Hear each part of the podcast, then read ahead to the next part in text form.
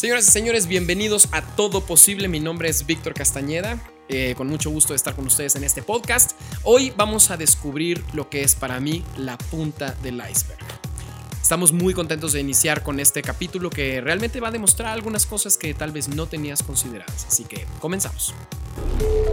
Todo posible. Bienvenidos a Todo Posible, el podcast de Víctor Castañeda. Todo posible.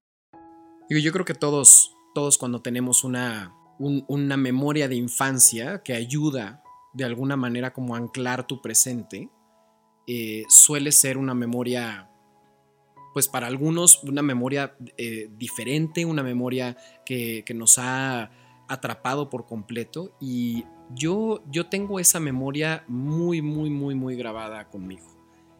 Yo tenía aproximadamente unos 11 años y mi mamá llegó un día nosotros habíamos llegado después del colegio con las loncheras y las mochilas y todo esto y llegó y revisó el, el buzón y en el buzón de correo, no en el email ya todo mundo. ¿Qué tal? No, la verdad es que no, no todo, no todos son emails muchachos. Antes había correo y resultó que mi mamá se asomó y me volteó a ver y me dijo, hay una sorpresa en el correo. Y yo la verdad es que eh, pues las sorpresas siempre me habían atraído de una cierta forma u otra, ¿no? Y mm, llegué y había unos boletos. Cuando Ticketmaster apenas empezaba y no, no entregaba sus boletos físicamente en, este, en algún lugar eh, como tal, llegaban a tu casa. O sea, había una oportunidad de que llegaran a tu casa. Y yo vi boletos de Ticketmaster con la leyenda La magia de David Copperfield.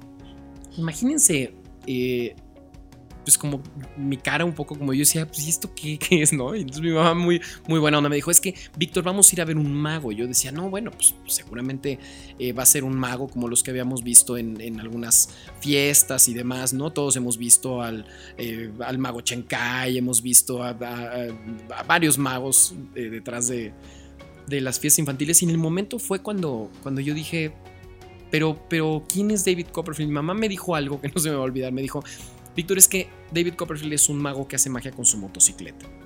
Y la neta es que mi mamá tenía un poco sesgada la, idea de David Copperfield porque no era finalmente nada más lo único que hacía, pero sí realmente era un mago completamente distinto.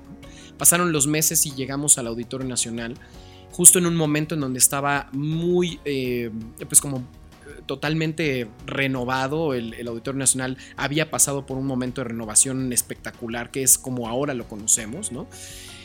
Em, y resultó que yo, yo recuerdo que las butacas estaban nuevas, olía todo a nuevo y nos sentamos muy cerca del escenario. Yo calculo que, mis papás habrán comprado boletos, yo creo que en la butaca número, o sea, en la fila número 20, yo creo. O sea, estábamos literalmente cerca, ¿no? De pronto se apagaron las luces y David Copperfield salió, se apareció en una motocicleta, como tal cual mi mamá lo había dicho, y la verdad es que yo en ese momento dije, pero este no puede ser el mago, este cuate no tiene pues, sus, lentejuelas, no tiene sus, este, su, pelo todo, todo, eh, bueno, no, sí tenía pelo bombacho, es una realidad, pero, pero ¿dónde estaban todas las lentejuelas y todas las bailarinas y todo este rollo y todo el glitter que ahora conocemos por por, muchos espectáculos de Las Vegas que, iniciaban en los, en los 80 a ser prácticamente como lo máximo, ¿no? Y ahora que estábamos eh, precisamente a los 11 años, yo tenía, eh, bueno, precisamente cuando, está, cuando esto ocurre, eh, eran más o menos 1990, 1992, y de pronto em, David Copperfield apareció y apareció como, como como por arte de magia. O sea, la verdad es que no, no era como cuando ves a un mago salir de, de, la puerta de la casa del invitado del cumpleaños a donde ibas, ¿no? Realmente apareció una caja con una motocicleta. Y cuando ocurrió eso, yo sí dije, pero ¿en qué momento pasó esto? ¿De qué forma? A ver, eh, y mi mente no lograba entender eso. Y la realidad es que no les voy a hacer el cuento muy largo. El caso es que el show transcurrió y hubo cosas que él hacía que, definitivamente marcaban mi, historia. O sea, es bajaban con el público y de pronto eh, eh, hacía magia con, algunas personas. O sea, de verdad fue algo que, me atrapó por completo. Pero hubo un momento, un momento en donde David Copperfield eh, dijo que iba a ser su máxima proeza. Se apagaron las luces, inició un video de cómo el ser humano ha tratado de, volar y cómo no lo ha conseguido más que por, por máquinas, ¿no? Y una voz con una locución espectacular decía, y ahora, damas y caballeros, lo que queremos ver el día de hoy es cómo el ser humano, ¿no? Y entonces toda esta parte espectacular se, se, se literalmente se metía en los oídos de todos y hubo un momento en donde se abrieron las cortinas del, escenario y David Copperfield estaba acostado en el, en, el escenario como tal. Y una luz azul encima de él, de repente se empezó a iluminar y David Copperfield tomó el aire y como que jaló con el aire y empezó a volar. Pero a volar como como Peter Pan, o sea, no no no no estaba volando como como no estaba nada más levitando acostado, o sea, se levantó acostado y de repente se paró e hizo una pose como Peter Pan, no sé si ubiquen como que, como que encoge su piecito, como su pie del lado derecho, ¿no? Y de pronto empezó a flotar en todo el escenario. Y no solo eso, minutos después, tomó a una chica del público y la, y la levantó y se, y, se, y se fue a volar con ella en el, en el escenario, ¿no? Yo me acuerdo que en ese momento mm, las lágrimas corrieron por, por, mis mejillas y yo sí dije, o sea, esto, esto es lo que yo quiero ser. O sea, él, él estaba volando y decía, yo quiero volar, yo quiero ser piloto. No, no, es cierto. No, no, yo quiero, no, yo, yo... Dije, yo quiero ser mago. Dije, está espectacular esto que, que ocurre han de saber que yo no era el. Eh, voy a hacer una breve pausa como para platicar un poco de mi infancia. Yo no fui el tipo de, niño que, que era súper deportista. O sea, yo creo que todos en la escuela teníamos a los, a los populares y a los, y a los tetos, ¿no? Pues yo básicamente era como de los textos, honestamente. O sea, no, no, yo nunca fui, yo nunca fui un güey así, puta.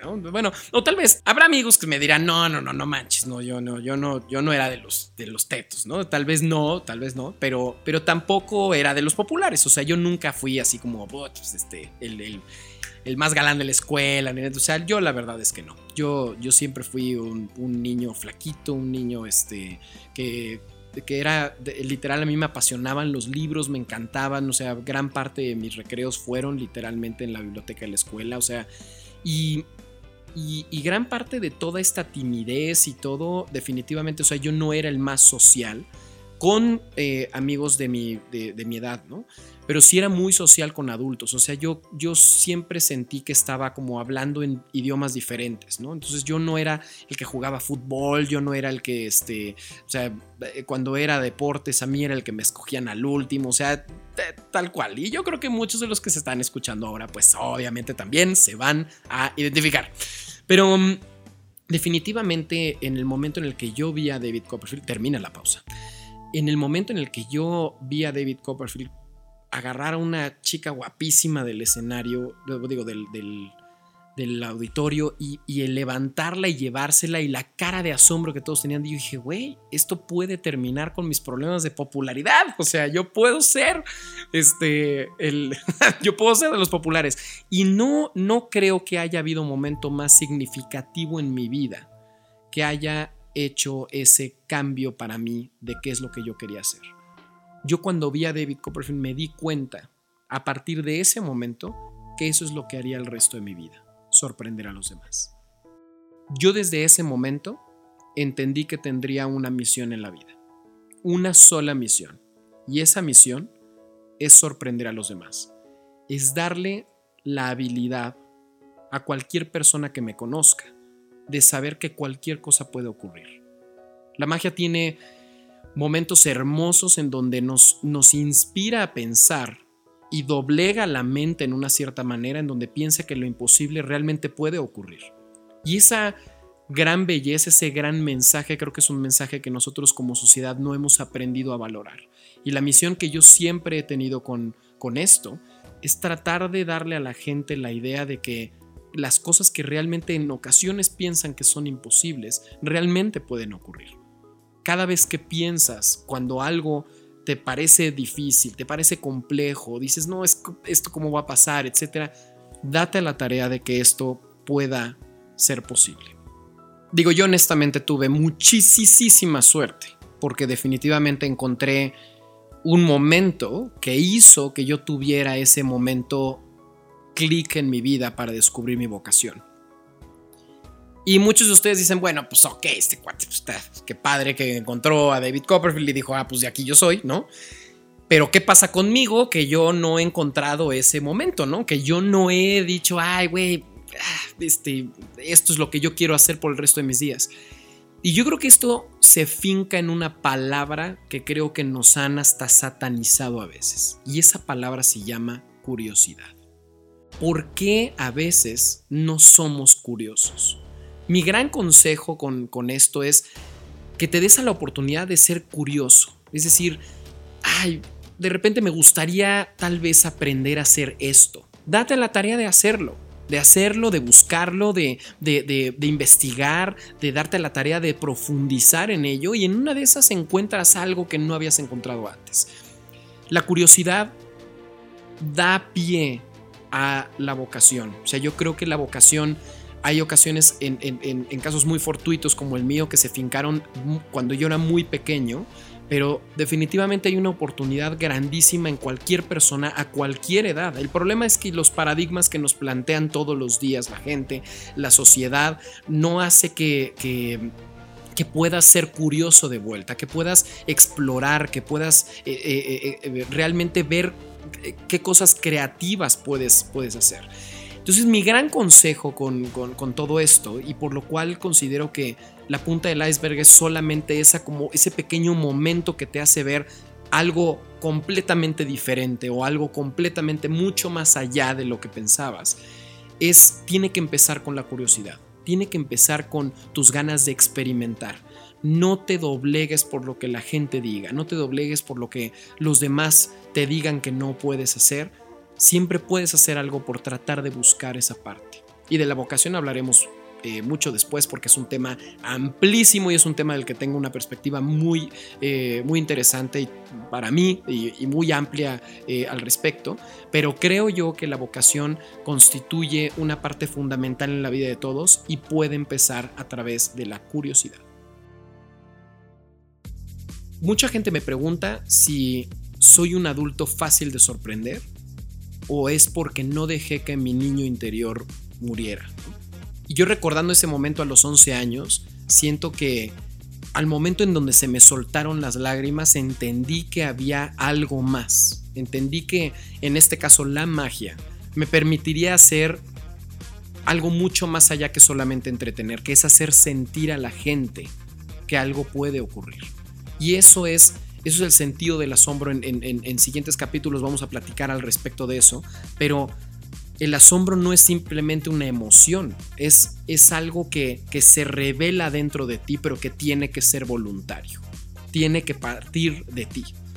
Entonces yo, contestando esa pregunta, creo que si yo pensara realmente en, que, en, en la capacidad que todos tenemos de sorprendernos, es definitivamente una un tema voluntario que tenemos que, ejercitar. No es algo que, que, viva dentro de ti. O sea, es simplemente cómo puedes hacer que tu niño interior pueda estar vigente.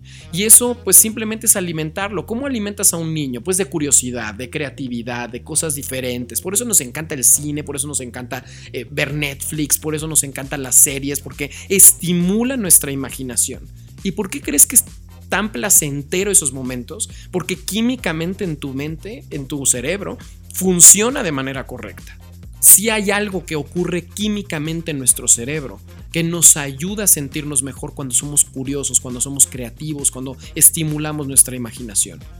Entonces, mi respuesta a esa pregunta es sí, sí hay una oportunidad en donde tú no dejes morir a tu niño interior. No te dejes llevar por todo lo que escuchas allá afuera. No te dejes llevar por lo que ocurre en tu exterior para matar en tu interior lo que más quieres. En este capítulo lo único que quise hacer es darte la oportunidad de, de saber que hay momentos en tu vida que pueden hacer que cambie tu historia para siempre. Además que a veces no tenemos los ojos tan abiertos, a veces no tenemos las, nuestros sentidos tan despiertos. Y creo yo que finalmente que cada uno de nosotros tiene la gran oportunidad de encontrar su vocación en algún momento, nada más que no tenemos esos ojos para, para prestarle atención en el momento correcto. date la oportunidad de poder eh, abrir tu creatividad, abrir tu curiosidad, eh, explora cosas. Si te encanta Netflix, pues entonces ve de qué manera puedes tal vez generar eh, ideas para una nueva serie. Si te encanta el fútbol, puedes tal vez de alguna manera volverte el mejor futbolista, pero Creo yo que, está mal pensar que nuestros sueños no se pueden lograr. Cuando yo inicié en la magia, me di cuenta que hay una serie de reglas, un, decálogo que nos ayuda a tener un orden. Son 10 reglas que de alguna forma u otra nos perfilan como ilusionistas. Yo aprendí que esas 10 reglas tienen mucho más para dar en nuestra vida cotidiana que solamente en las artes del misterio. Yo tuve la gran posibilidad de poder encontrar mi vocación cuando era muy pequeño, pero hay gente que definitivamente tiene la, gran cuestionante de qué pasa si no lo encuentro ahora o qué pasa si nunca lo encuentro y demás.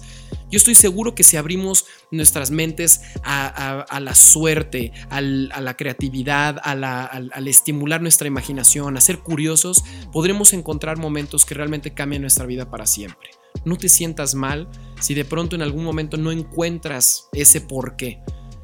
Trata de, explorar la mayor cantidad de alternativas posibles y te prometo que de alguna forma u otra vas a encontrar en dónde realmente perteneces.